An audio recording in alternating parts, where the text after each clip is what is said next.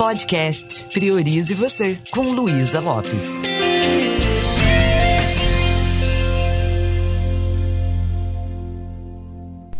Olá, que bom que você está aqui comigo.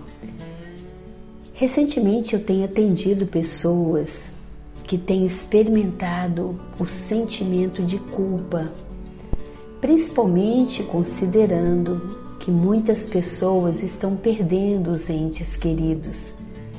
E aí, essas pessoas começam a fazer um exame de consciência e encontram sentimentos de que poderiam ter feito algumas coisas que não fizeram e agora não tem como mais fazer. Por quê? Porque esse ente querido não está mais aqui.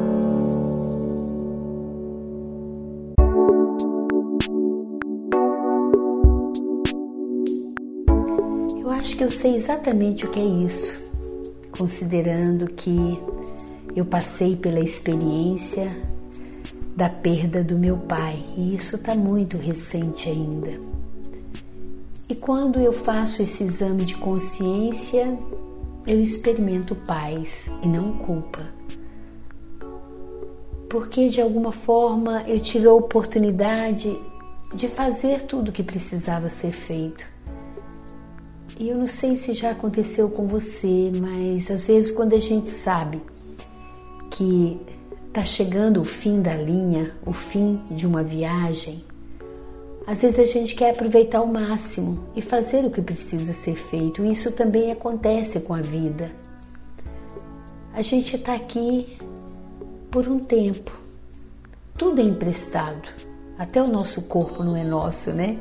Porque no momento em que vamos embora, a última pele, a última roupa, que é a nossa pele, a mais íntima, também vai embora. Então, eu convido você para pensar na morte como algo que nos ajuda muito a valorizar a vida. A cada momento que eu pensava assim, vou lá ver papai, porque eu não sei se amanhã ele estará lá, considerando que ele já estava fragilizado, né? que ele já estava doentinho, então a morte faz a gente tomar decisões, tomar consciência. Isso também acontece nos nossos relacionamentos, porque ninguém fica para semente, não é verdade? Para um pouquinho e investigue se por acaso o sentimento de culpa existe aí no seu universo. Se por acaso você tem uma pessoa que você ama, será que você está priorizando dar atenção de qualidade, demonstrar o seu amor? E se essa pessoa não estiver com você amanhã, você vai estar em dia com ela? Ou você está guardando mágoa, ressentimento ou coisas assim? Se você tem filho, filha. Será que você está realmente exercitando o amor, abrindo espaço para o diálogo, priorizando essa conexão, essa qualidade de presença? Ou você não está nem notando que essa pessoa está aí do seu lado, de repente carente do seu amor? Tem alguma culpa que você carrega? A culpa muitas vezes é raiva da gente mesmo. É quando a gente sente que poderia ter feito algo e a gente não fez. E a culpa também nos convida a tomar consciência. Ela nos leva a uma introspecção e ela nos ajuda a a buscar algo melhor em nós, uma versão melhor nossa, e para isso é necessário autoconhecimento, é necessário parar, refletir e ter a humildade de reconhecer, como os adolescentes falam: Poxa, foi mal, eu, eu pisei na bola, eu poderia ter feito melhor. Existe uma diferença entre culpa e vergonha. São coisas realmente diferentes. Só que muitas vezes a gente confunde essas duas coisas. Para um pouquinho e pense, você sente vergonha quando a vergonha ela envolve a consciência de uma falha, algo que você fez e que de alguma forma aquilo não ficou bem socialmente falando. Então, tanto a vergonha como a culpa são sentimentos relacionados às questões da moralidade, às regras, valores sociais, à ética. A culpa é o resultado de um mal causado ao outro. Alguma coisa que levou o outro a ter algum prejuízo. E a culpa não é ruim, o ruim é a gente não aprender a se desculpar, porque a culpa ela funciona como se fosse um dos reguladores do comportamento humano. É uma emoção que fica internalizada de acordo com os nossos valores. Então, quando a gente é, faz algo que vai contra os valores da família, da sociedade, da religião, é quando a gente tem condutas que ferem aquilo que a gente acredita. E existe uma culpa que é saudável, que é útil, e uma culpa que é inútil, que é prejudicial. Deixa eu explicar um pouquinho mais sobre isso.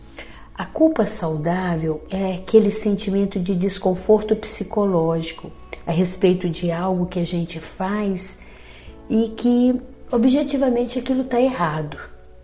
Por exemplo, o, o José estava andando de bicicleta e estava ao mesmo tempo falando no celular. E aí ele atropelou uma moça e essa moça se machucou. Então o que, que acontece? Ele se sente culpado porque ele fez alguma coisa que não estava correta. Ele estava dirigindo uma bicicleta, se eu posso assim dizer, dirigindo, mas ao mesmo tempo ele estava com atenção no celular. Então, essa é uma culpa saudável. Por quê? Porque leva a pessoa a refletir sobre a sua atitude. Agora, uma culpa que eu poderia considerar inútil e prejudicial é aquela culpa doentia, é aquele sentimento de desconforto psicológico a respeito de algo que nós fizemos contra os nossos padrões que são irrealistas, que não são verdadeiros. Então, quando, por exemplo, é, vamos imaginar que aconteça uma situação, você vai para o aeroporto e você leva o passaporte errado. Isso já aconteceu comigo. Você leva um passaporte que já estava vencido e você não consegue embarcar. Então, você ficar remoendo aquilo, com aquele sentimento, não vai mudar aquela realidade. E se você pensar bem, a única pessoa prejudicada foi você mesmo. Então você pode aprender com isso. Você não precisa carregar essa culpa pela vida toda. O que é diferente quando você está fazendo algo que é ilegal. Aqui no caso foi um esquecimento. Você não, ninguém faz isso propositalmente, não é verdade? Um cuidado que a gente pode começar a ter é parar de procurar culpado. Existe uma diferença entre assumir responsabilidade e se sentir culpado. Uma coisa é eu realmente não me lembrei de pegar meu meu passaporte. Pronto, vamos lidar com os fatos. Tem como eu pegar o próximo voo? Deixa eu pagar por isso. E provavelmente a gente paga caro, né? Ou de atrasar o voo ou coisas assim, ou de dar trabalho para alguém, tá levando de última hora. Vamos assumir responsabilidade. Né? Eu atropelei uma pessoa, eu fui irresponsável, é, eu realmente me sinto culpado porque eu não posso ficar no celular e ao mesmo tempo andar de bicicleta. Né? Não combina. Então eu posso tirar o aprendizado disso é uma culpa útil, porque vai me fazer crescer e amadurecer. O que é diferente disso? Poxa vida, é, não tinha nada a ver essa pessoa atravessar a rua.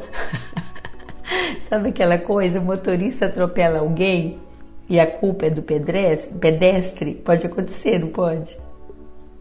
E é comum também a gente entrar numa de a culpa é minha ou a culpa é do outro, ao invés de assumir de verdade a responsabilidade. Às vezes a gente fica alimentando a vítima o tempo todo. Sabe aquelas pessoas que o tempo todo fica justificando? Ah, eu me atrasei por causa do trânsito. Ah, eu cheguei tarde porque fulano me pegou de conversa. Você se atrasou porque você não previu que poderia acontecer algum imprevisto no trânsito e saiu tarde de casa. Né? Ah, você se atrasou porque você não teve a coragem de se posicionar para aquela pessoa, falar com ela: olha, eu estou indo, não posso te ouvir agora, ou coisa assim. Então, culpa muitas vezes é uma forma da gente não assumir o livre-arbítrio. Eu sou livre, eu sou livre para falar não, para falar sim. E às vezes nós vamos acumulando esse sentimento e não tomando as decisões que a gente pode e precisa tomar. Então comece a, comece a prestar atenção mais na sua forma de comunicar. Às vezes eu indiretamente estou sempre colocando a outra pessoa como responsável por aquilo que eu faço, por aquilo que eu sinto, sabe? Ah, eu não fui porque você demorou, porque você me atrasou. Eu não fui fazer tal coisa porque você não foi comigo. Não, eu não fui porque eu realmente achei ruim de ir sozinho. Então por aí vai.